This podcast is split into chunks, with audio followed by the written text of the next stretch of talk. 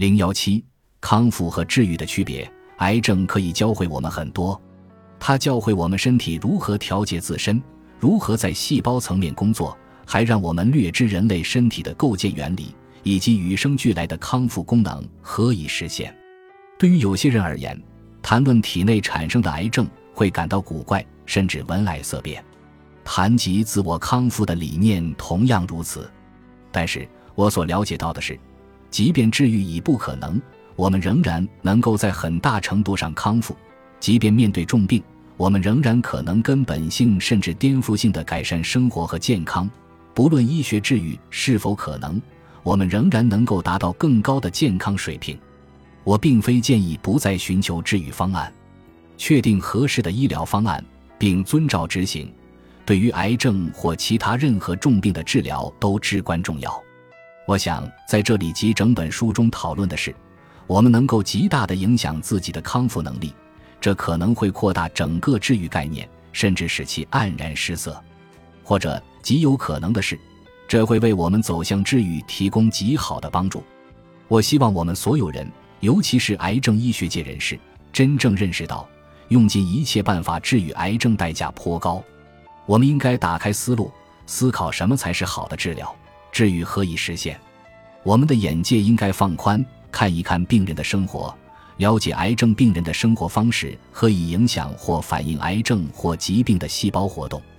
我也希望我们能够将积极生活方式的习惯纳入广义的治疗方案，认识到这有助于得到更好的治疗效果。为此，我们需要扩大关注范围，关注病人的整体。包括病人的生活空间，而不仅仅是关注其体内已经失控的细胞群。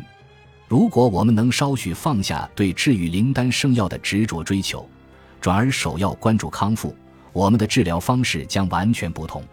如果我们或者病人对行为方式的重要性持开放态度，就会发生一些变革性的变化。我们强调康复而非仅仅治愈时，癌症就会变成全人类的问题。而不再停留在科学层面。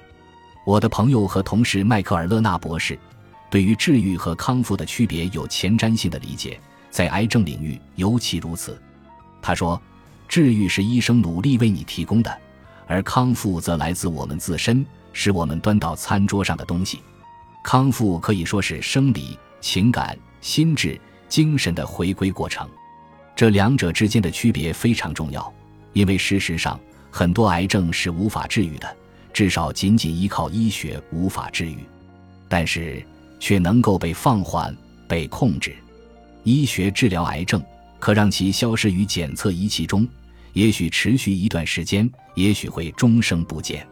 但是完全消灭癌症不仅较为罕见，而且会给病人带来身体、情感和心理的诸多损害。事实上。仅仅关注杀死癌细胞会带来无可挽回的损伤，破坏身体自我修复的能力，病人因此也更易受其他健康问题的侵扰。这也是抗癌生活变得如此重要的原因。启用我们的自我防御功能，可能降低治疗带来的诸多副作用，提高治疗效果。如果我们仅仅用生物学的方法在细胞层面治疗癌症，我们便会错失寻求治愈的方法。